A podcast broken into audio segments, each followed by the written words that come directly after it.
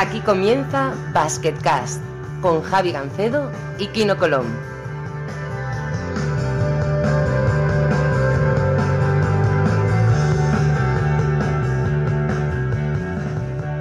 Hola a todos y bienvenidos a un nuevo episodio de Basketcast. Soy Javi Gancedo, como siempre, Kino Colón, campeón del mundo y tío por segunda vez. Muy buenas. ¿Qué tal? Muy buenas, ¿cómo estamos? Oye, muy bien, ¿eh? eh hoy mismo, el día que se está grabando esto, que es eh, viernes por la noche, eh, tu hermano Guille ha sido padre por segunda vez. por supuesto, felicidades absolutas desde aquí, desde Basketcast. Y supongo que ya has hablado con tu hermano, ¿no? Sí, hombre, sí, claro. muy buenas noticias. Ya cuando solo tenerle a mí envió un mensaje y esta mañana cuando me he levantado, pues bueno, pues qué mejor manera de levantarse. Aparte, estaban un poco nerviosos porque los hospitales ahí en Andorra estaban un poco colapsados incluso bueno más que aquí en España para porque ahí de bueno e importante creo que hay un par solo y entonces estaban un poco asustadillos y bueno por suerte ha salido todo bien y esperemos ya que la niña y la madre pues puedan ir pronto a casa eh, nos hacen falta un poquito de buenas noticias eso es así ¿eh? Eh, son tiempos difíciles y, y, el nacimiento de un niño siempre o de una niña en este caso siempre es una buena noticia ¿no? Siempre son buenas noticias, sí. Eh, y aparte, como dices tú, ahora en estos, en estos tiempos, eh, las primeras noticias, pues eh, parece que sientan incluso mejor y bueno, pues esperemos que poco a poco haga cada día más y que esto se vaya suavizando un poquito. Antes de introducir al, al personaje que tenemos hoy, que no es personaje, sino al invitado de hoy, quería hablar un poco de lo de la semana que viene. La semana que viene vamos a hacer una cosa distinta. Vamos a hacer algo un poco, no arriesgado, pero sí por cambiar un poco la dinámica, que es que vamos a cederle el programa a alguien y ese alguien es Piti Hurtado. Eh, Piti Hurtado, yo presentaré el programa, le dejaré la batuta y él empezará a hacer preguntas a los dos y, llevará el peso de la conversación él. ¿Qué te parece? Me parece genial. Hay que innovar un poquito y aparte no se me ocurre con nadie mejor que con Piti. Y seguro que pasamos un buen rato y, nada, a ver cómo, a ver qué, nos tiene preparados. Bueno, y hablando de extremeños, hoy tenemos un extremeño ilustre. Javier Ortiz, muy buenas. Muy buenas, ¿qué tal?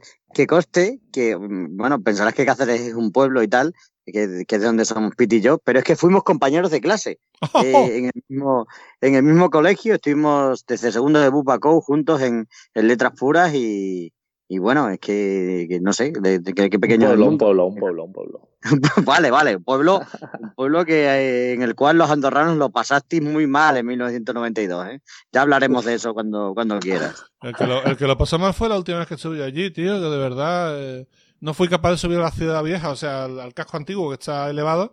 Eh, empezaba a darle vueltas a la ciudad, le dimos tres vueltas con el coche y no, no fui capaz de subir, tío. No fui capaz. no fuiste capaz. No, no, no, me quedé con las ganas, macho. Y yo qué sé, tío. Tendré que volver, claro, obviamente, pero. Bueno, has venido alguna que otra vez cuando eras ultra del Caja San Fernando, ¿no? Que va, nunca, nunca, nunca. Eh, no llegué no, nunca. ¿No llegaste a venir alguna vez? Me hubiera gustado porque aquellos partidos eran guapos, pero. Pero no, no, no llegué ahí. Además, nos ganabais casi siempre, con lo cual se me quitaba las ganas de ir, la verdad. El miedo escénico del quinto centenario. totalmente. Pero bueno, eh, llevas eh, cuántos años ya en el periódico de Extremadura, son un montón de años, ¿no? Cubriendo Alcáceres y a todo lo demás. ¿no? Sí, eh, empecé muy crío de colaborador, todavía estaba en COU, fíjate, tenía 17 años.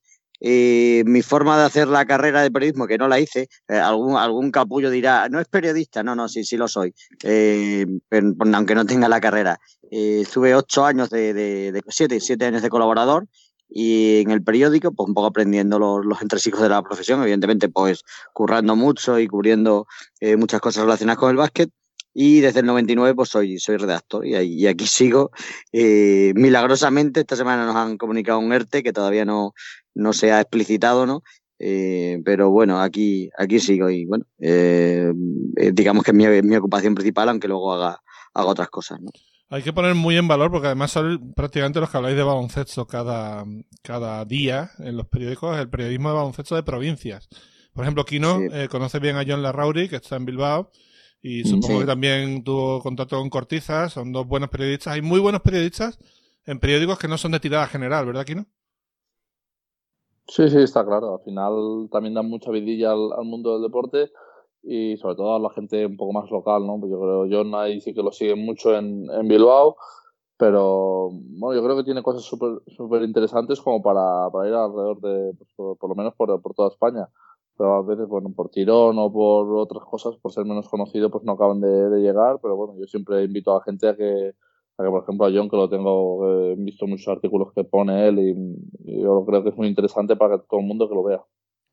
Se pueden citar a muchos, muchos tíos de ese perfil, no sé, Paco Basanta en, en Lugo, Carlos Hernández en Tenerife, eh, no sé, hay un montón, Jorge Ron en Orense es uno de los tíos más informados del, baloncesto nacional, Diego Almendres en Burgos, es una cosa de, una cosa de un montón de periodistas que no somos inferiores a los de los dos grandes epicentros Madrid y Barcelona, ¿no?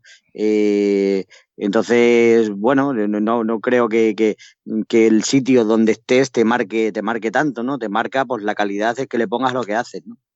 Totalmente, yo que sé, podemos seguir Rafa Muntión en, en Vitoria, Olías en Málaga, Pablo Salvago y antes Juan de la Huerga en Sevilla. Eh, es verdad, Pablo Salvago es fantástico, sí, es verdad. Y Sergio Ávila también. O sea, hay, hay muy buenos periodistas que se ven obligados a veces a sacar contenidos de la nada y hacen verdaderas eh, obras de arte. Y recomendado porque hoy en día todo está en internet, eh, que busquéis. a mí, yo, por ejemplo, me hizo uno mío espectacular cuando jugaba en Bilbao. Y luego creo que con San Kazan hicimos, hicimos otro que era también muy chulo. Totalmente. bueno, lo dicho, el periodismo de provincia reivindicado en Basketcast, por supuesto porque hay mucha gente ahí que sabe mucho y, que además eh, a veces tienen más espacio para contar cosas que, que un periódico como, como, con todos los respetos, como Marca o como Mundo Deportivo, como AS o como Sport, que tienen que hablar de todo un poco y tienen que restringir y, bueno, y no, no, es fácil que tengan mucho espacio, ¿no? No, te acordarás que hace unos años en Marca sacaba un especial de baloncesto los viernes o algo así que se llamaba 305, que era estupendo, ¿no? Que eran, no sé si eran 8 o 12 páginas los, los viernes y era, espectacular. Y las páginas de, de, baloncesto del mundo deportivo también tenían una fama estupenda antes, en la época pre-internet, que daban un montón de pequeñas noticias y tal, era una, era una delicia. Y ahora, sin embargo, los periódicos deportivos nacionales han reducido a, un par de páginas, a página y media, la información de, baloncesto, lo cual pues, pues, genera tristeza. Nosotros en el periódico Extremadura solemos dar prácticamente todos los días, mm, eh, no te digo una página para cada uno, pero media página para cada uno, o digo de información diaria, tanto para el Cáceres de Leboro como para el Alcáceres que juega en, la Liga Femenina Endesa. Y los días de partido damos una página o dos páginas, ¿no? Creo que es un esfuerzo que hacemos por el baloncesto a este nivel eh, pequeño y a lo mejor más modesto que, que, bueno, que me encanta que, que valores, Javi. Yo tengo mucha amistad con Julián Felipo, eh, periodista ya bastante mm. consolidado en el mundo deportivo, lleva 30 años escribiendo de baloncesto. Y él saca mucho pecho de la sección La Prórroga, que todos lo conocéis, si leéis el mundo deportivo, es la sección de breves, que vienen al final. Dice que el récord que tuvieron fueron dos páginas enteras y un poquito más en la época cuando se hablaba mucho de baloncesto con el boom y eso, ¿no? Y ahora la mantienen a, viento y marea, pero dicen que, bueno, que es la seña de identidad de la sección y que no piensan renunciar a ella, ¿no? Pero son, pequeños detalles, son pequeños detalles que, que, yo creo que le dan el toque de calidad y, y al final, igual que un buen pase, Kino, igual que un triple saliendo de un bloqueo, pues un, un buen artículo, bueno, también, también empuja, ¿no? Sí, sí, yo creo que es algo, te engancha solo, solo leerlo y pues hay gente, yo ahora mismo no sé todos estos que has dicho porque no conozco tantos, pero hay gente que escribe muy bien y que por unas cosas o por otras pues no son tan famosos o saben llegan a tanta gente como, como deberían. Sí, bueno, hubo también un boom con, con el tema de internet cuando salió hacer.com, esto ya lo hemos hablado muchas veces aquí, pero, mm. pero Gonzalo Vázquez de repente fue el, el número uno de, de todos los eh, de toda la gente que estaba en internet, ¿no? Era un tío que no había escrito mucho en periódicos, salía prácticamente nativo en internet y empezó a escribir unos artículos de puta madre de NBA, eh, super currados, que, historias que no conocía nadie. Y el tío se, ha creado un culto que, que aún sobrevive en nuestros días. Y de hecho tiene el podcast este del reverso con Andrés Monge, que es totalmente excelente, ¿no? Es que en él, en él se juntan dos cosas, un conocimiento profundo y un gran dominio del, del lenguaje. Cuando tienes esas dos cosas, te sale lo que le sale a él.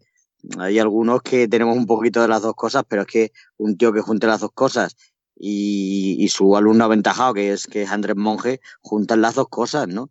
Eh, entonces, a mí me parece escandaloso, ¿no? Que haya gente así y, vamos, y no creo en la envidia en la envidia sana cuando, cuando leo a este tipo de gente, no, no. Yo la envidia insana de, ojalá yo pudiese tener eh, el talento, eh, el talento todo junto que tienen, que tienen ellos, vamos, no, no me importaría pues yo qué sé, acuchillarles y, y, sacarles lo que tienen dentro y quedármelo para mí. ¿Qué coño envidia, sana, Javi? no, sé, yo, yo disfruto un artículo, tío. Eh, al final... Eh, piensa, joder, si yo pudiera escribir esto ya, pero, pero lo, ha escrito, él, ¿sabes? Y lo ha escrito bien, pues entonces mejor, leerlo y punto, ¿no? No, no, mejor poder hacerlo tú. Ya, bueno, yo Perdón el tono psicópata, ¿eh? tengo entendido que este programa y cuando lo escucho es siempre distendido, pues nada, yo, eh, yo me, me, me, me, mimetizo con el, con el tono del programa. Bueno, psicopatía, extremeño, al final. Aquí vale todo, aquí vale todo. sí, o sea, todo, todo va junto. No, ya, ya es sin coña, ¿eh? eh me gustaría, ya que estamos hablando de, de Internet y esto, me gustaría agradecer a todo el mundo que está haciendo cosas estos días para animar a la gente. Y no sé si estáis siguiendo, pero bueno, por ejemplo, eh, la gente de Radio Vitoria han hecho una cosa que se llama algo así como Confinados sin básquet, han traído de, invitados a, a Nocioni, a Escola, en fin, ha hecho unas tertulias ahí. De, además, la de Nocioni es especialmente buena porque como el tío está retirado, el tío ya cuenta, cuenta las cosas como el tío ha contado las cosas en plan destroyer, o sea, americanos malos poniéndolos a parir, o sea, cojonudo. Y sí, está, está bien, se nota, se nota mucho la cosa de que está retirado. Y luego, por ejemplo, hoy en el canal de YouTube de Drafteados han hecho un, un concurso de verdadero falso muy divertido. Eh, en fin, hay mucha gente subiendo partidos antiguos a internet. Eh, los eh, directos de puertas también están muy bien. Los, directos de puertas, sí, sí, señor. Y, y bueno, eh, esto es un poco aburrido, pero si la gente hace cosas y, propone iniciativas, pues lo pasaremos todos mejor, ¿no? A, mí se me ha hecho especialmente largo en los dos, las dos semanas estas y pico que, llevamos. ¿Qué quieres que te diga? Hay, tanta, hay tantas cosas por, por hacer, en, no ya en casa, ¿no? Eh, no digo ya limpiar los baños, sino, sino investigar y, y poder, eh, mm, eso, en todo el tiempo que estás en la calle o en el caso de, de Kino viajando y entrenando y tal, que todo ese tiempo lo puedas emplear en, en crecer como, en crecer en, en, conocimiento de cosas que te gustan y hay tantísimo que es que eh, solo se aburre el que quiere, ¿no? El, el, el, el, sin sangre es el único que se aburre, yo creo. Totalmente, además sin sangre, solamente tiene que ponerte de deporte últimamente, cada día hay un partido histórico, no sé si viste Kino el otro día la final del Mundial Junior. O sea, es cojonudo que pongan Espectacular, este espectacular, sí. Ahí cabeza Aparte, yo, yo, he jugado con unos cuantos y he jugado contra muchos, entonces aún lo ves como diferente. Y bueno, ves también cómo evolucionan los jugadores, cómo eran antes y bueno, eh, impresionante. Pero es verdad lo que es verdad lo que decís. Yo también entiendo que hay momentos que todo el día en casa te puedes saturar un poquito, pero tanto como están tantas vueltas que le están dando a la gente que parece que, que no pueden sobrevivir a veces por quedarse en casa, o sea, tampoco lo veo yo tan grave ni tan tenerse que en casa. Eh, el otro día lo dijiste tú mejor que nadie, tío. Y te copio la, la frase. Eh, dijiste que había una generación nuestra, o hace dos generaciones, que han pasado una guerra. Y una guerra chunga, y han pasado una posguerra y un hambre, y algo que de verdad eh, era muy chungo. no sé, no se puede comparar, ¿no? Pero, o por ejemplo, yo estaba viendo, he empezado a ver una, una serie antigua que se llama Band of Brothers, que la vi hace muchos años, ya no me acuerdo de nada y la he empezado a volver a ver, que es de... Está, está muy bien, ¿eh? Y va de guerra y ve a la gente allí tirándose por el suelo, trinchera, no sé qué, tal, está súper bien hecha. La, hace, la produce Spielberg y, Tom Hanks, con lo cual tienen patch ahí para aburrir. Y claro, esto, esto no tiene nada en comparación con estar aquí en el sofá viendo la tele, tampoco es tan terrible, digo yo. Y con toda la tecnología y con todo lo que te permite y yo, por ejemplo, el otro, no tenía libros aquí porque soy más de, pues me cogen el iPad, me los descargo y ya tienes dos o tres libros, tienes para entretenerte, tienes películas, series, eh, puedes jugar, tienes mil cosas que hacer como para estar aburrido. me parece... Y uno que no se aburre, Javi, con su sección, no sé si, bueno, seguro que lo has visto alguna vez porque, porque ¿cuántos jugadores lleva ya en lo de Endesa? Yo creo que llevo 2.200 o algo así, 2.300 casi. Es que no los tengo ni contabilizados. Llevo ya eh, siete años sacando. Al principio sacaba uno diario y luego ya fueron espaciándose un poco más, cinco por semana. Ahora estoy en tres por semana porque si no se me acaban y dejo de cobrar, ¿sabes? Entonces los vamos, los vamos, los vamos porque es que eh, eh, calculo que unos 3.500 jugadores habéis debutado en, en ACB Kino y, desde 1983, ¿no? Y, la, la, idea era recuperar la historia de, de todos, ¿no? Desde, desde eso, desde bueno, la temporada... ¿eh? Ya, ya. Bueno, llevo siete años, ya te digo, y, y, a muchos los he encontrado, a otros no, a otros, aunque los haya, los haya encontrado, no, no quieren hablar o te piden que no les saques. A otros, aunque no los encuentres, pues les sacas y con los cuatro datos que vas reuniendo por ahí y de verdad que es un trabajo en el que, del que estoy especialmente orgulloso y que desde luego eh, también hago desde casa y voy adelantando y tal, ¿no? Yo creo que ya tengo adelantados prácticamente los, los artículos de correspondientes al mes de, de abril bien avanzado, ¿no? Eh, ya, saldrás, cuando te retires ya saldrás, Kino, pero, pero creo que es un trabajo eh, que va a quedar ahí, ¿no? Porque hay mucho jugador del que no se ha vuelto a hablar eh, pues desde los años 80. Yo reconozco que a lo mejor los, los, los, personajes más recientes tienen menos, menos interés, ¿no? Porque los hemos visto todos, todos jugar y hay mucha información sobre ellos. Pero hablar sobre el octavo, el noveno jugador del, del Cacabalat Granollers de la temporada 84-85, que ahora tiene un puesto de frutas en, en Mercabarna, eh, a mí me parece, me parece, no sé, que es un, y voy a dejar de echarme flores, ¿no? Pero me parece que es un legado eh, de lo mejor que, que, he hecho en mi carrera, ¿no? Eh, ¿Puedes contar el que más te ha costado encontrar hasta ahora y el que más te ha sorprendido de la historia, digamos, post-baloncestística? Hombre, estamos viviendo. La, respuesta que hago siempre con el, con el que más me ha sorprendido, eh, ahora que está habiendo pues, desgraciadamente tantísima muerte en España y tal, eh, me da cosa contarlo ahora, ¿no? En un momento tan, tan macabro y tan terrible que estamos viviendo. Pero es súper llamativo que, que Esteve Fontanals, que era un, que era un escolta de, de, del Hospitalet de la temporada, Hospitalet equipo en el que, en el que por cierto jugó eh, Kino hace no tanto, ¿no? Eh, pues era un escolta de la, de la primera temporada en ACB, del, del, del, de la única que jugó el Hospitalet en, en, la era ACB, ¿no? Este, este hombre que era un, era un alero pues de la época, ¿no?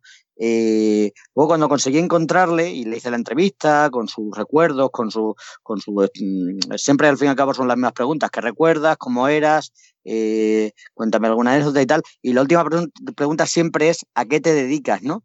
¿A qué te dedicas? Y bueno, pues evidentemente pues hay de todo.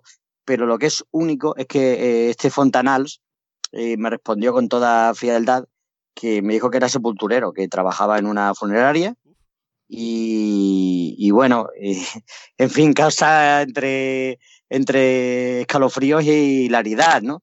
Y evidentemente alguien tiene que hacerlo, ¿no? Y, la gente que está trabajando ahora en ese sector tiene que estar eh, sufriendo pues más que nunca, ¿no?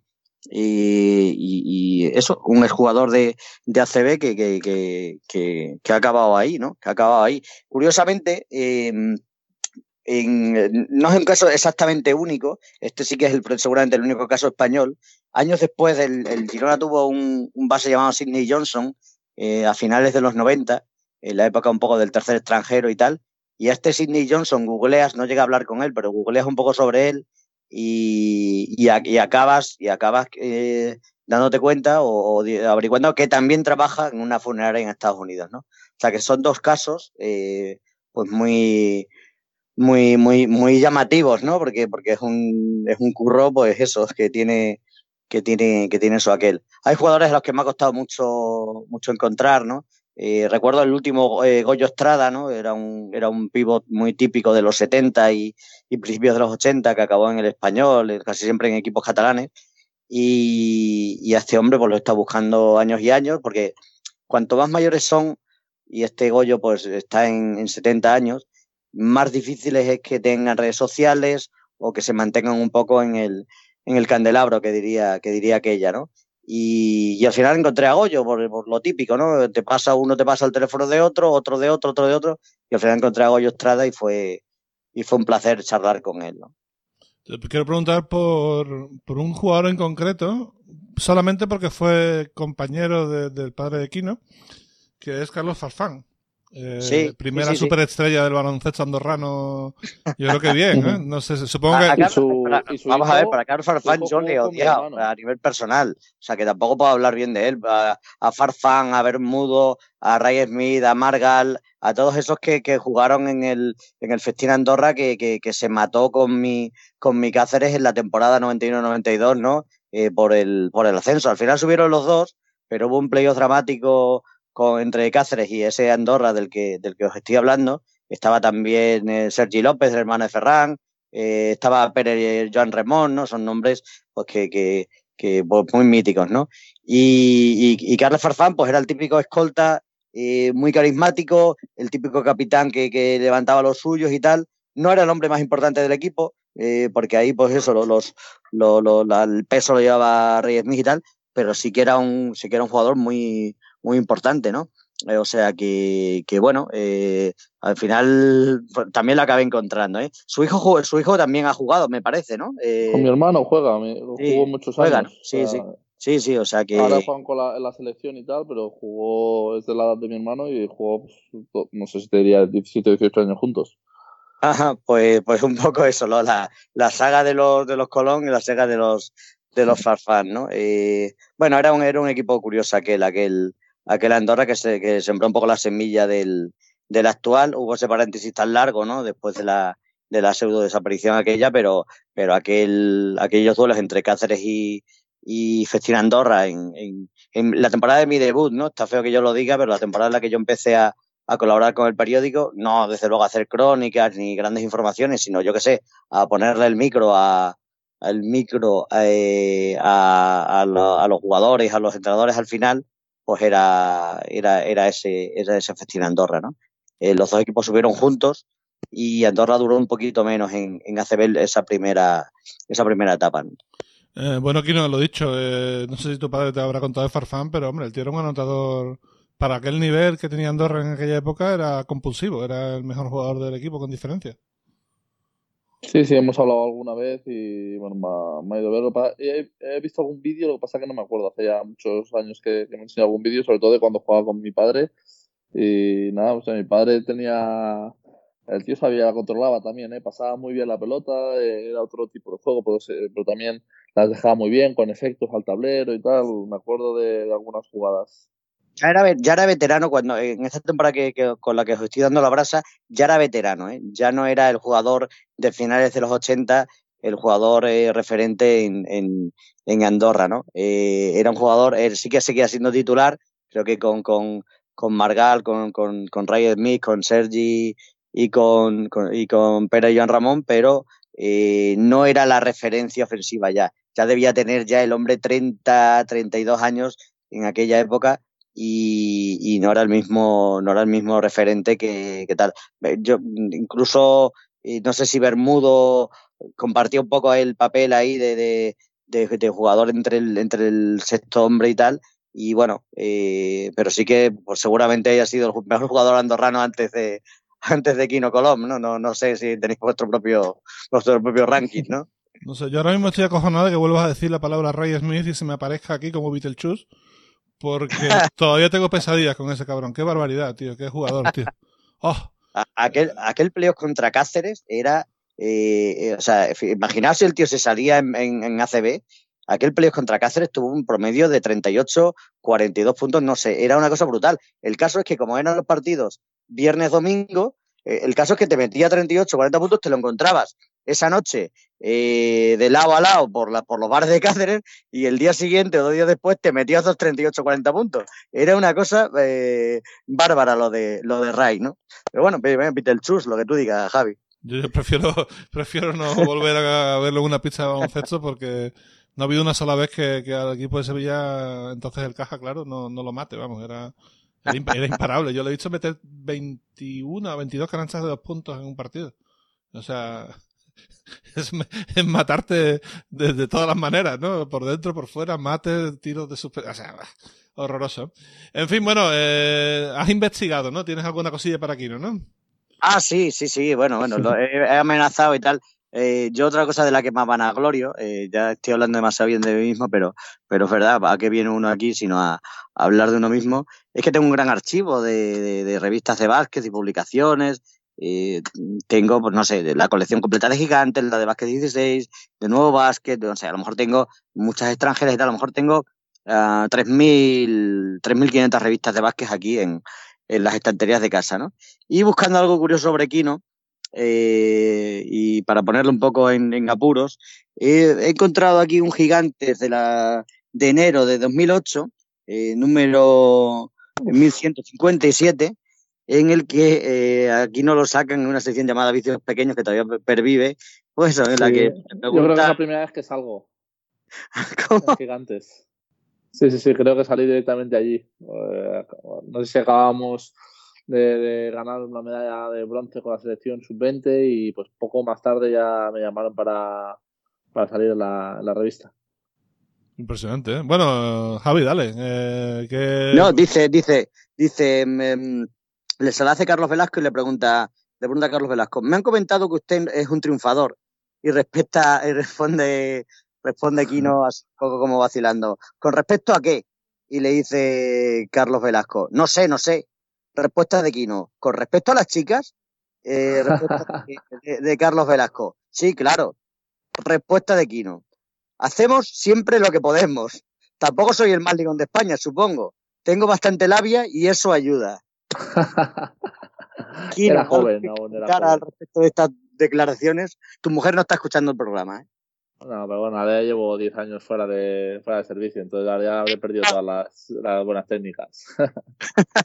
Luego hay un momento que, que continúa ahí un poco la, la historia, ¿eh? porque, porque la media entrevista está, está centrada en eso.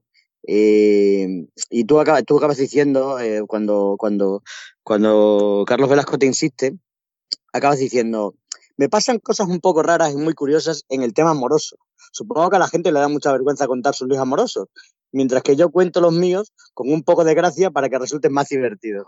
O sea, que, que, el Kino este suelto que vemos muchas veces en, en Vázquez Cash ya, ya existía en, en 2008. No lo ha creado Vázquez Cash, ¿no? bueno, todos tenemos un pasado, ¿no? Hombre, ya te... eh, con, con, 20 años, ¿qué quieres? Con 20 años hacíamos lo que podíamos. para adentro, eso es, eso es una vieja norma del, del, fútbol, no del básquet. Y luego, luego una cosa que realmente a, a, Javi Gancedo y a mí, que somos dos amantes de la, de la música de calidad, ¿no? La, la música, el Britpop y, y demás, acabas reconociendo aquí abiertamente más adelante de la entrevista que tu favorita es la, es la, es la música de, de Pachanguilla, porque es la más divertida. Eh, seguimos, seguimos en lo mismo.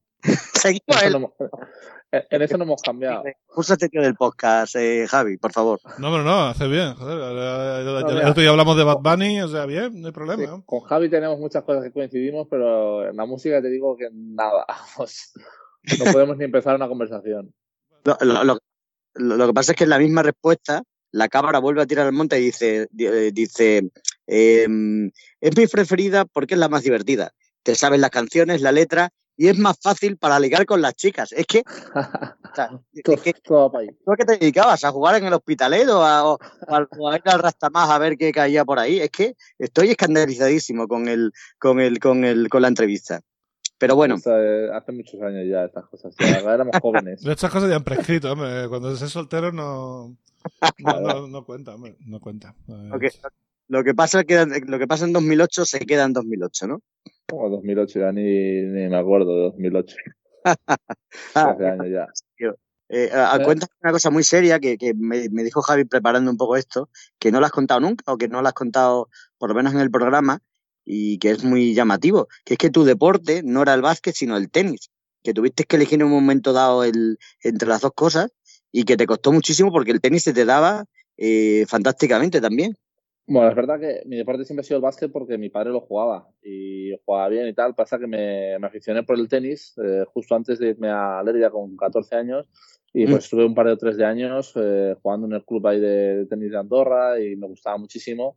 Y es un deporte que, que yo creo que hubiera podido tirar ahí. Tenía futuro porque de verdad que se me daba bien. Y todos los profesores me decían que eligiera el tenis y tal. Lo que pasa que era incompatible por partidos, fines de semana, entrenamientos y al final, bueno, el básquet eh, me tiró un poco más, pero es verdad que el tenis es un deporte que, que me encanta. Bueno, ¿tenéis algún, algún, no sé si a ti te gusta el tenis, Javi, pero eh, bueno, verlo, la, me parece muy difícil, la verdad, el tenis. ¿Tenéis algún jugador favorito? Bueno, a mí me, en esa época me gustaba mucho Pete Sampras. Aún no habían salido Rafa Nadal y Federer, que soy fan de, de los dos.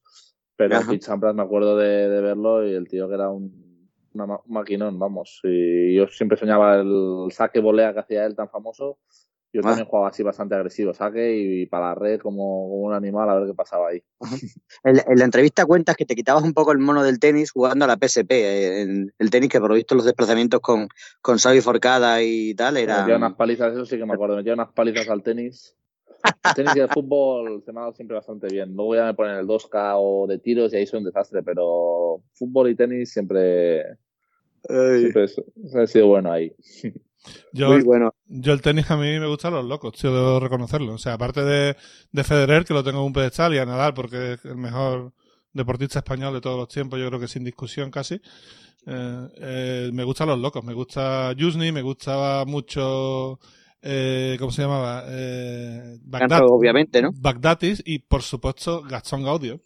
Gastón Gaudio que se ponía, se, se psicoanalizaba durante los partidos, esto era divertidísimo, el tío fallaba un golpe. Es un deporte muy duro psicológicamente, ¿eh? muy duro porque estás tú solo ahí, eh, no puedes hablar con nadie, no te puedes apoyar en nadie y es bastante duro. Lo que pasa que luego también es verdad que eres tú, o sea, no puedes echar la culpa a nadie o si, la- si pierdes es cagada tuya y, y bueno, pues eh, en ese aspecto es más fácil o men- más difícil buscar excusas en plan, no, es que no me lo han pasado hoy o con los que juego que son unos paquetes, como decías cuando era joven, ¿no? Pues ahí en el tenis es culpa tuya, te la tienes que comer tú. Yo, Ajá. yo intenté jugar un mes, eh, un verano, y puedo, de- pu- puedo decir eh, con total precisión que un mes después era mucho peor jugador que al principio. O sea, y por, el tema mental, al principio le pegaba la pelota como no tenía ni idea, pues le pegaba como me daba la gana, luego empecé a comerme la cabeza y a, a pensar, digo, bueno, si te pego así no me salía nada, me frustraba, rompía una raqueta incluso. Eh, no, no, no, era, para mí, así que dije, mira, esto no... A, a mí, a mí no se me da bien en absolutamente ningún deporte. O sea, yo soy el, el- el típico ejemplo de, lo, de aquello que dijo Groucho, de, de que un crítico es un señor sin piernas que te quiere enseñar a correr. O sea, llevo escribiendo sobre deporte 30 años y es que, es que todos me ganarían con un meñique, todo, todo es, todo es eh, frustración en mí, ¿no? Es una cosa eh, brutal, pero mira, lo disimulo, lo disimulo bien, ¿no? Totalmente. Luego hay gente, gente muy, muy talentosa. Eh, por ejemplo, allí en Cáceres tenéis a Guille Corrales, que no, Sí, sí, sí. que no solamente juega Bueno, ahora, ahora- bien. ahora lo, lo hemos repatriado a Morón, ¿eh? Lo, lo echamos este verano, que ya estaba bien de Guille Corrales aquí, ¿no? Que es un tipo excepcional y lo hemos de vuelta a plata, que es su categoría, lo vamos a decir claramente, lo digo con cariño, es, es buen amigo y me he pegado unas risas con él eh, estupendas. No sé cómo puede ser tan buen tío y tan facha al mismo tiempo, pero, pero bueno, aquí tenemos una cierta escena del, del, del, del básquet eh, nacional, ¿no? Fíjate, el caso de Pitti. eh, eh, Mario Madejón es uno de los mejores entrenadores de formación de, de a nivel nacional. Eh, no sé, tenemos un cierto epicentro de, de gente que hemos, que hemos mm, producido un poco aquí en el, en el, en el básquet. Nos falta un poco a nivel Extremadura un sucesor de Calderón, ¿no? Un jugador importante, eh, digamos que suena ahora mismo el único eh, o sea, no hay, no hay ningún extremeño en, la Liga Endesa. Bueno, tenemos a, una extremeña que es, que es Esperanza Mendoza, eh, la, la árbitro. Eh, y luego por detrás no viene nadie especialmente tal. Alex Galán está en. Alex Galán, que es un pueblo de, de Badajoz, está en, en Alicante, lo está haciendo muy bien. Y Alex Reyes, el de, el de Oviedo, eh, que bueno, que es un jugador nacido en Cáceres un poco por casualidad, el hijo de Miguel Ángel Reyes, cuando Miguel Ángel Reyes jugaba en, en Cáceres, que es un, que es que Miguel Ángel Reyes es de aquí, ¿no? Bueno, pues ni siquiera vive, vive aquí. Pero tenemos un el baloncesto extremeño tiene, tiene eso aquel, ¿eh? Tiene, de vez en cuando producimos algo y damos que hablar y tal.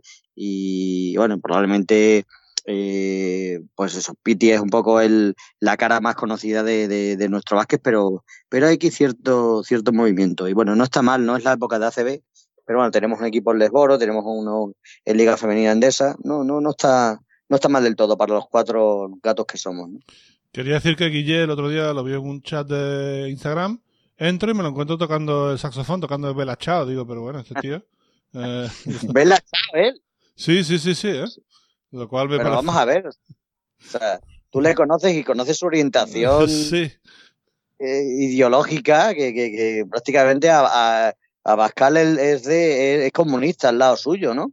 Eh, Vela, chao, tío. Qué interesante. Esto se lo voy a soltar la próxima vez que lo vea. ¿eh? está bien. Bueno, eh, te, te quería preguntar por, por Gigantes, obviamente. Te metiste.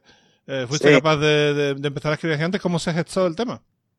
Eh, bueno, es que eh, mi vida que ha sido como muy, muy, muy de rebote todo, y, pero muy soñada también al final a la larga, porque porque, joder, eh, comprar la revista de pequeño, ¿no? Eh, los, la paga de, de, de, 50 pesetas que te daba tu padre y, sacar las otras 50 donde sea para comprar eh, gigantes todas las semanas desde 1985, al final, cuando, pues por esta serie de rebotes, empezar a colaborar en el periódico y, y demás, eh, pues mandaba las croniquitas, la estadística que cogía a mano, ¿no? Porque antes se cogían las estadísticas de primera vez de, la, de, la, lo que sería la actual LEV a, a mano y, y, empiezas haciendo pequeñas cositas. Luego, pues les, les empiezas a vender eh, más cosas, ¿no? Y, y, voy y voy publicando de vez en cuando, ¿no? Junto con, con mi hermano José María, que también, que también trabaja en esto, ¿no? Eh, tuvo, un paréntesis largo ahí, ¿no? En la que la revista eh, languideció un poco cuando siguió siendo semanal y ya, sin embargo, ya se le quedaba todo viejo eh, enseguida. Y, sin embargo, pues cuando volvió a ser mensual, se empezaron, se empezaron a hacer cosas más de fondo y dada mi especialización en recuperar viejas historias de, de jugadores ochenteros y demás, volví a, volví a colaborar eh, eh, periódicamente, ¿no? Un, hago, un, hago un reportajito cada dos o tres meses, pues con, con cada vez que me encarga algo el amigo David Sardinero, ¿no? Pero eh, de verdad estoy, para mí es como un sueño, ¿no? Es que estar aquí al lado de, de la colección entera de gigantes. Algunos de, de esos ejemplares comprados cuando yo tenía eh, 11 o 12 años, ¿no? E incluso en el número 108 eh, hay una carta mía, ¿no? De, del, del, del, pequeño Javier Ortiz de 14 o 13, 14 años, eh, que, que, escribía, escribía una carta al director pues para quejarme, pues yo qué sé, de, la falta de oportunidades a los jóvenes, ¿no? De, de, de, que había en la liga, ¿no? Imagínate, imagínate, ojalá los, los nacionales jugasen hoy en día los minutos que jugaban los, eh, que jugaban los, los de, los de la temporada 87-88. Entonces, eh, para mí, de verdad, que, que, estar en, que pertenecer a la historia de gigantes, ¿no? Eh, no ya como comprador, como coleccionista, sino, pues, sino pues eso, habiendo publicado, que ¿cuántas, cuántas piezas habré publicado? Eh, 150 piezas gigantes en, en, todos, en todos estos años, pues, pues para mí es, eh, es un gustazo enorme. A mí no, mm, me pagan, pero lo haría sin cobrar, ¿no? Eh, si lo está, se está escuchando esto David, eh, lo digo solo de cara a la galería, ¿eh? No, sí, me, me gusta cobrar por, me gusta cobrar por, por hacer estas pequeñas piezas, pero a mí me, es, eh, estoy muy identificado con el, con el, con el medio con el que trabajo a diario, que es el periódico Extremadura, pese a alerte, eh, pero no hay un, el, cariño que le tengo a la revista es bastante similar al que, al que le tengo a, al, al periódico que, que es lo que me da al final acabo de comer. Eh, siendo loco de estadísticas, Kino, yo por lo menos disfrutaba como un loco. Hubo un tiempo que eh, Gigantes tenía todas las estadísticas en el centro. Había como un cuadernillo, ibas mirando, mm. eh, aquello era, aquello era cojonudo. No sé si Kino se buscaba a él o miraba la NBA también. Eh, el hecho de que estuvieran ahí todas las estadísticas era, era cojonudo. Uf, yo cuando empecé ya, ya estaba todo en internet. Soy, soy, más joven que eso, ya no me acuerdo yo de, de todo esto. Somos, estás junto con los cebolletas aquí, ¿no? Que, que, que estarás a punto de, de, de, tener problemas con la conexión y decir que ya está bien. Justo me llaman ahora, tengo que irme un momento. Ay, pero, pero bueno, eh, entonces es verdad que había menos información, y, pero, eh, y, y, claro, ojalá hubiésemos pedido, pillado Javi y yo pues toda la oleada de, de, información que hay hoy en día, hoy en día en los últimos 10, 12, 15 años, ¿no?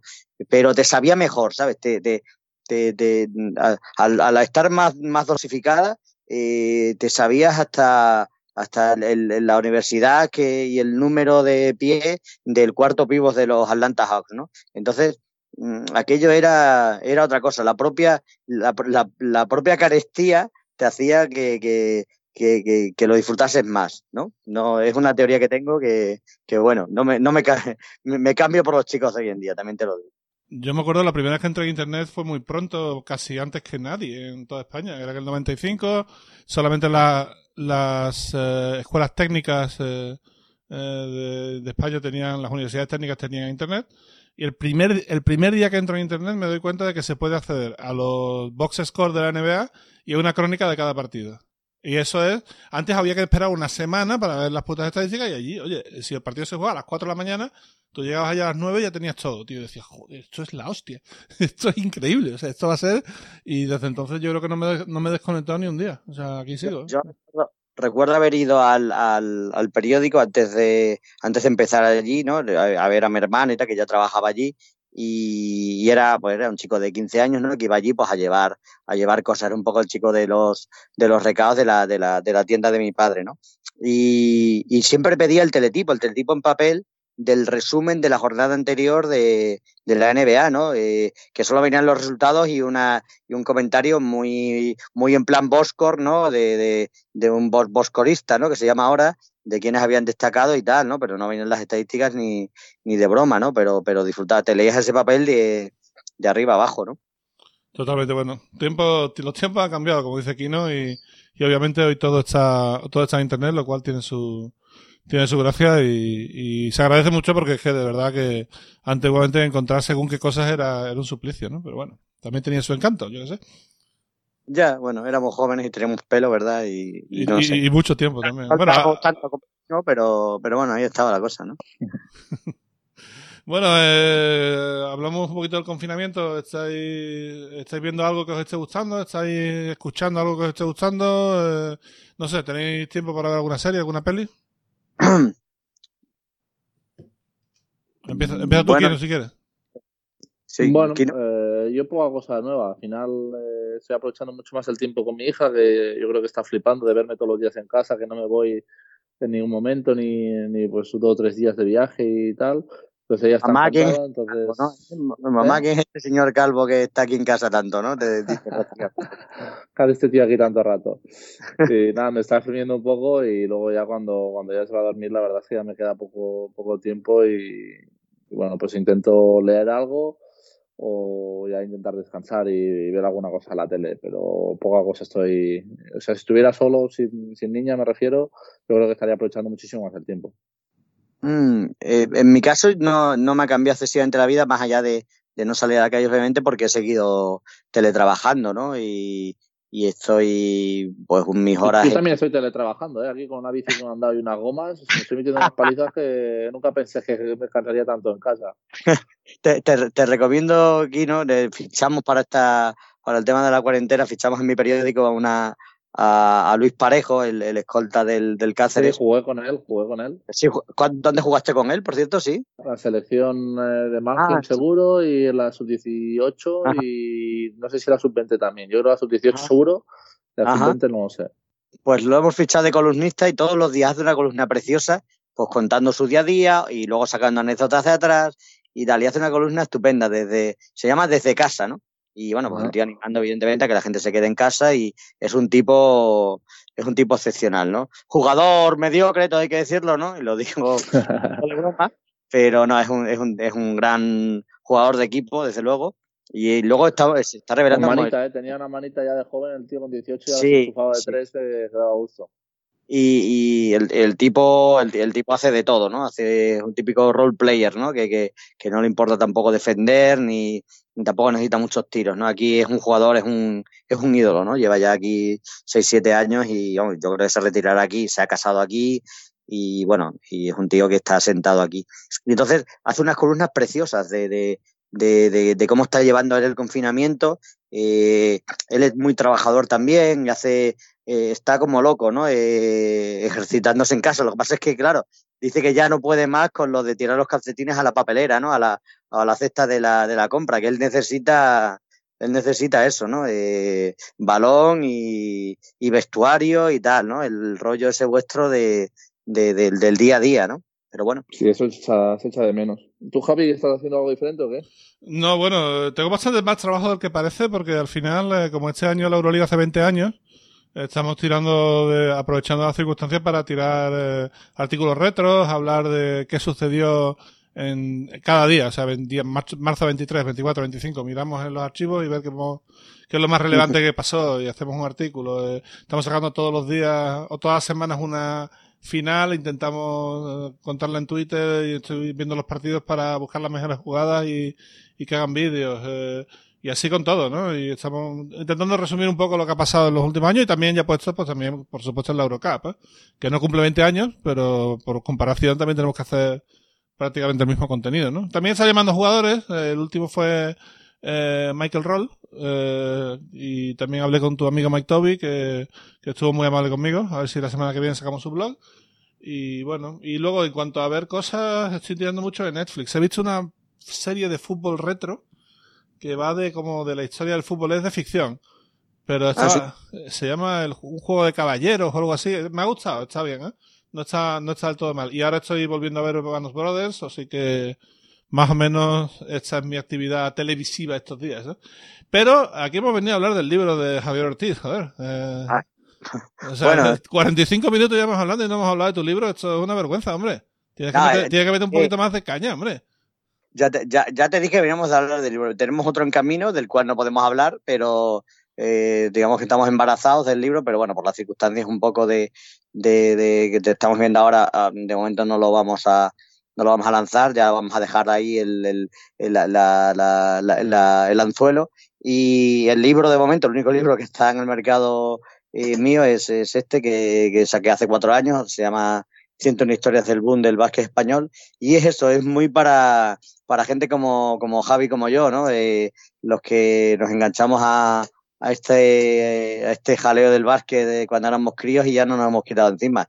Y, bueno, eh, intenté contar un poco la estela, de, has mencionado antes a Gonzalo, él hizo uno parecido sobre la NBA y me pregunté, prácticamente tú todo igual, ¿no? El se llama 101 historias NBA y en la misma editorial propuse hacer un 101 historias del, del boom del básquet español y, y rebusqué ahí un poco historias no muy conocidas de, de, de, aquellos años locos en los que se podía fumar en el pabellón y, y cosas y cosas así en los que los americanos eran eh, animales mitológicos no que, que, que, venían a otro a otro planeta no eh, no sé creo que el libro funcionó bien eh, a nivel de, de, ventas, hombre, no, no soy, no soy Pérez Reverte, pero, pero bueno, tengo, tengo mi público. Y, y, bueno, y es un libro fácil de, fácil de leer, ¿no? De, de, de leer, leer una historia de 600, 800 palabras, y, con principio y final, y pasar al siguiente, pues el siguiente rato que, que, que, tengas, que tengas tiempo. Casi siempre en el baño, ¿eh? Siempre digo un poco sí, en plan Esto me lo dijiste. Es un libro de, es un libro de bidet, ¿no? Para tenerlo ahí en el bidet eh, que, y, y, ir tirando de él, ¿no? Sí, creo que esto lo pusiste incluso en la dedicatoria. Me mandaste el libro firmado. Ah, sí. Creo que, creo que lo contó en mala pata que creo que se lo dejaba a Jordi Bertomeu, que supongo que habrá leído la, la cosa esta. Pero bueno, estas cosas pasan. No, no sé si ponía lo del váter, la verdad con que, con que no lo hayas puesto él en el vídeo y, y, le haya dado al grifo de, del vídeo y lo haya desgraciado es, es suficiente, pero bueno. Bueno, eh, eh, ya han pasado ya cuatro años, el libro ya eh, cuenta alguna, yo creo que ya puedes contar alguna de las 101, ¿no? Sí, no, sí que hice varias entrevistas en su momento y tal. Me gustó especialmente una de, de, del, del, de una serie de, bueno, cuando todavía existía el Mayoral Maristas aquel de Imbroda, ¿no? Aquel proyecto tan, tan bonito con muchos jugadores de casa, ¿no? Con Ray Smith, voy a mencionarlo otra vez, pero y con jugadores de, de la cantera malagueña y de algún que otro jugador de, de fuera, ¿no? Y, y ese, ese Mayoral Maristas fue invitado a una, una liga de estas de verano que hay en Estados Unidos, de estas semiprofesionales, ¿no? Creo que es la IBL se llamaba, y en la que no podían participar jugadores más de, de 1,98. Y allí estuvieron haciendo una gira, pues, Imbroda y gente pues como Enrique Fernández, como, como Nacho Rodríguez, como Carlos L. Beitia.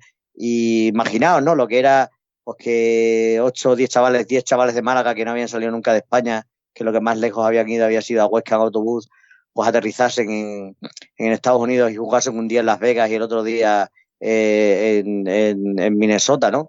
Eh, sitios más pequeños seguramente, ¿no? Eh, perdieron todos los partidos menos uno y, bueno, y, cuentan, cuentan, hablé con tres o cuatro jugadores de ese, de ese viaje y, cuentan cosas muy, muy bonitas. No, ahora el mundo es tan global, vamos a poner unos cursis y decir que, que tal, que ahora prácticamente has estado en Nueva York, puedes estar en Nueva York solo pues mirando el Google Maps, ¿no? O el Street View, ¿no? Y sin embargo, fijaros lo que era, lo que era que, gente que no había salido de España nunca los trasladasen de repente a jugar a una liga semiprofesional en, en verano a, a, Estados Unidos, ¿no? Me parece, una historia preciosa que no se, que no se conocía, que no se conocía apenas, ¿no? Me parece que, me parece, es una, el típico ejemplo, ¿no? De, de, de historia que intento contar ahí, ¿no? Eh, luego muchas historias de americanos, ¿no? De, de eh, algunas más o menos conocidas, otras menos, ¿no? El día que, que, que Joe Cooper, el americano grandón del Granada, eh, la emprendió a golpes con el delegado del, del equipo porque primero se dio cuenta que iban a hacer Granada-Bilbao en autobús, lo cual, en fin, ¿no? Debe tener tres y la bailaera, como dice mi mujer. Y segundo, porque, porque quería, quería imponer eh, que las películas que se pusiesen en autobús fuesen en versión original. Se revolvió allí el, el gallinero de los nacionales y hubo allí de todo y al final el que, el que cobró fue el delegado, que era el hijo del presidente. O sea que, bueno, este tipo de historias, ¿no? De, más allá de la clásica, de, documentar aquella tan clásica que ha pasado dos o tres veces de los de los, de los afroamericanos, de los negros que se encontraban en una, en una procesión de, de Viernes Santo a, lo, a, los capuchones y pensaban que eran de Ku Klux ¿no? Esto es una anécdota muy sobada, pero que hasta ahora no le había puesto nombre y, nombre y apellidos, ¿no? Y hay dos o tres casos, ¿no? De incluso de jugadores más o menos recientes como Tyrone Ellis, ¿no? Uy, Tyron Ellis, ¿verdad? Sí. Esto me lo contaron a mí. Tyron Ellis lo cuenta. Lo cuenta con toda tranquilidad el tío, como diciendo, bueno, esto, ¿dónde me he metido, no?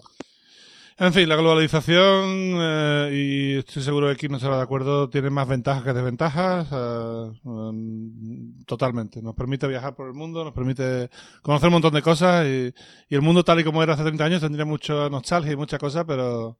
pero no, no, no, era peor. Y el, básquet, y el básquet también era peor, Javi. Por mucho sí. que se diga que amemos ese básquet y tal, ves esos partidos de los 80 con, con, con grandes jugadores míticos y tal, con Solozábal, con tal pero ves esos físicos y ves el modo en el que jugaban y es que cualquier equipo del Leboro le daría palpero al, al, al, Madrid que fue campeón de Europa eh, en, el, en el 80. Lo, lo, siento mucho, ¿no? Solo es, solo es ver eh, por los cuerpos y, y, y, la agresividad con la que se juega hoy en día, ¿no? Cualquier equipo mínimamente profesional, mi opinión, ¿eh, Javi? No, no sé. No, sé, aquí no, supongo que verás que eso, cuando ves que en defensa daba un metro cuando estabas botando el balón ahí a seis metros, dirías, joder, esto llego a jugar yo aquí y vamos, meto 20 por partido con, el, con la gorra. ¿no? Ayer estaba, estaba viendo por aquí la tele que estaban poniendo partidos míticos y ponían partido aún todavía más viejo, más los gestos. Que es el típico que la NBA que solo votaban con la derecha y que no, que, eso, que se dejaban con tres o cuatro metros. Eh, ojo al macho, porque imagino que luego te, te, acoplas a lo que hay allí y tal, pero cualquier medio jugador medio bueno de ahora, en esa época era LeBron James. Sí, pero es, es, es, normal y es que son épocas incomparables, pero vamos, el que piense que el que mitifique aquello eh, por motivos más allá de los de los históricos, pues yo creo que se, que se equivoca. Ahora se hace un baloncesto de un, de un nivel a, eh, a un nivel profesional que no tiene nada que ver con la, con la profesionalidad. Creo que sí que, sí que el carisma y el, y el, y la conexión con el aficionado de aquel entonces, al ser todo más de pueblo, más de casa, sí que era muy superior entonces, pero, pero porque ahora, no sé, ahora parece que hay más distancia entre, entre el aficionado y el, y el protagonista. Pero... Bueno, pero ahora, ahora, el aficionado puede escribir al protagonista en cualquier momento por Twitter, eh, está también ahí. Hay otras maneras de estar más cercano. Sí. Y bueno, luego, sí. so, sobre todo lo que se dice esto de avanzado en el tiempo, lo que dicen piropo muy bueno, por ejemplo, que decían a Michael Jordan, yo me acuerdo, que era un avanzado a su tiempo, que lo pones ahora a jugar y seguiría sí. liándola. Claro. Esta es la diferencia de un jugador, bueno, a lo mejor el jugador de la historia o si no el mejor, eh, sí. pues con el, con el resto, que tú ves partidos de Michael Jordan de hace no sé cuántos años y dices que lo pongo ahora y hace lo mismo. Y, y, y Fernando Martín, ahora también sería una estrella. Con, con el Fernando Martín aquel, eh, de, de, de, lo trasladas a, a, al Madrid hoy en día y sería también una estrella. Pero en general, yo no me imagino, por ejemplo, a, a Nacho Solozábal, con, con, siendo el jugadorazo que era, siendo una estrella hoy en día con, con, con sus cualidades, ¿no? De arriba era increíble, pero eh, manejaba una mano, eh, era, era, era endeble, ¿no? ¿no? Era endeble en el baloncesto de hoy en día, si lo trasladas al baloncesto de hoy en día, ¿no?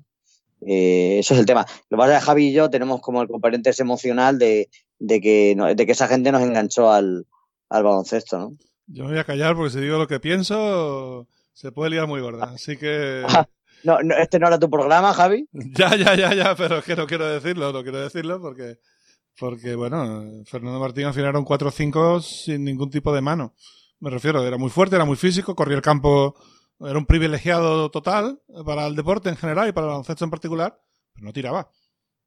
Ya, ya, bueno, y, Heinz eh, tira, por ejemplo, eh, no sé, eh, claro que, que, el pivot undersized eh, está ahora también muy de, muy de moda, ¿no? Es verdad que... Sí, vale, al final entre Mike Batiste y Kyle Heinz han ganado 7 Euroligas y son pibos pequeños. vale, vale. Entonces, vale, pues sí, puede, puede ser que sí, pero creo que son excepciones, no sé, creo que un jugador tendría que aprender a tirar. No digo que Fernando Martín no, no aprendiera a tirar, yo creo que lo haría, porque hoy ya toda la, todo el, digamos, el, la educación del jugador va a eso, ¿no? A, al cuatro abierto, a tirar triples y el tío pues mecanizaría. Le mataban, ¿no? A vivos que tirase, que salía fuera a matar, a, tirar le mataban, ¿no?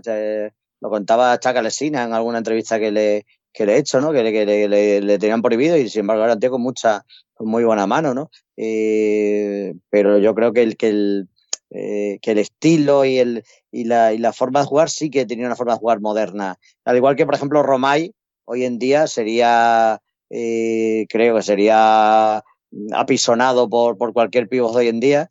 Eh, Fernando Martín sí que se ha quedado un poco, sí que, sí que es un jugador moderno. Y otro que, que hoy jugaría bien sería Andrés Jiménez, ¿verdad? Totalmente, totalmente, sí. Entonces estoy de acuerdo. Sí. Sí, sí, porque interpretaba muy bien el, el, rollo ese de, de, las ventajas del 3 y las ventajas del 4 y, y, sí que era un jugador en ese sentido tal. Eh, desmitificador, por ejemplo, Epi, eh, trasladado al baloncesto de hoy en día. Movimiento lateral muy flojo, eh, eh, no sé, era un jugador muy unidimensional para el, para el ataque. Hoy le costaría mucho. Hoy se parecería demasiado al, al último Navarro este al que le atacaban mucho descaradamente a él, ¿no? Y que vivía demasiado de, de, de meter, ¿no? No, no sé, no sé cómo lo ves. Puede ser, la verdad es que la defensa no era el punto débil, pero también es verdad que metía mucho, ¿eh? Y le pasaba un poco. Metía la vida, ¿no? ¿Eh? Era, era tremendo, es que no fallaba de 4 o 5 metros, no fallaba prácticamente nada. Eh, tenía la tabla, la tabla mecanizada para meter todos los tiros del mundo, o sea, eh, difícil, ¿eh? O sea, con ese talento en ataque, yo creo que Epi seguiría siendo un super jugador, ¿eh? No sé. Super jugador, eh, en su, en, en his prime, que diría, que diría alguno, ¿no? Lo mismo con eh... Antonello Riva era mucho más físico incluso, Antonello Riva ahora mismo eh, sería el mejor jugador de Italia, probablemente. Bueno. Eh, y Oscar, y Oscar se jugaría. Oscar Embiid hubiese sido Dirk Nowitzki, si hubiese. No, ¿verdad? En cierto modo, ¿eh? eh si, si, hubiese tenido eh, eso, ¿no? Si hubiese tenido la, el arrojo de irse a la NBA y tal, y no por no renunciar a la selección, ¿no? Yo, eh, no sé. Yo, yo, si hablo de Oscar Embiid es como si hablara de mi padre, no puedo decir nada más. Te, no puedo... te, he tocado, te he tocado, te he tocado el, te he tocado la fibra sensible. Las fibras sensibles son son Oasis, eh, los Denver Nuggets. Eh, Oscar Smith y Kino Colom, o sea, que no sé, estos no se pueden tocar, ¿no? No jodáis. Bueno, vamos a cambiar de tema, vamos a hacer las preguntas, que aunque parezca que solo hay una en Twitter, tengo tres. Así que vamos, vamos a empezar por la pregunta de Twitter que nos hace Yago Rocha, eh, para sí. Javi Ortiz, las tres son para Javi. Eh, hay visos de una, sí. de otras 101 historias y si te has planteado algún libro de chistes malos. bueno, sabes que soy el típico graciosillo de, Twitter que a veces pues hacer un juego de palabras que, bueno, que algún día me costarán el divorcio eh, en casa y que algún día me costarán ser, ser baneado en, en Twitter. Pero bueno, eh, no sé, me gustan los juegos de palabras y, ya sabes, ¿no? Y el, y el, guiño y la tontería, ¿no? Eh, pero bueno, no, no. Y luego me, quizás haga algún día la segunda parte de 101 historias. Eh, el segundo libro este que, que, que he preparado no va de eso eh, más bien un, encargo relacionado con el baloncesto moderno, para que luego digan.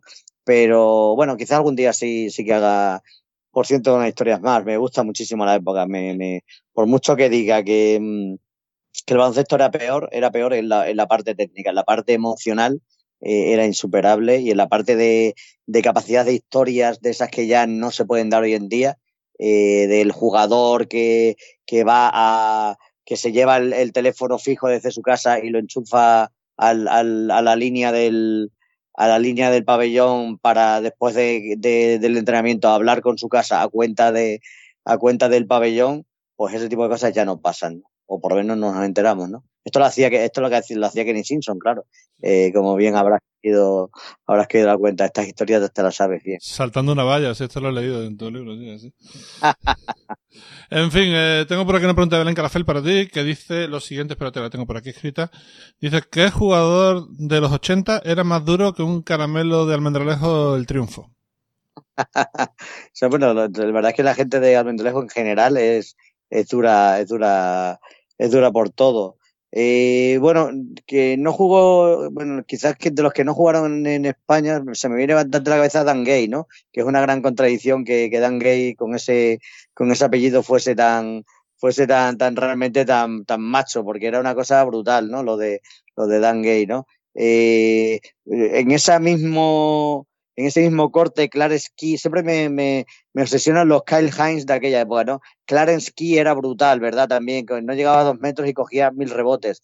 Y en esa misma línea, uno que jugó en Denver, que seguro que a ti te, te encanta, Jerome, Lane, ¿no? Que jugó en Cantabria y tal. Ese tipo de tíos tan pequeños que, que, que cogiesen tantos rebotes me, me, parece un me parece un índice de, de dureza que me, que me fascina, ¿no?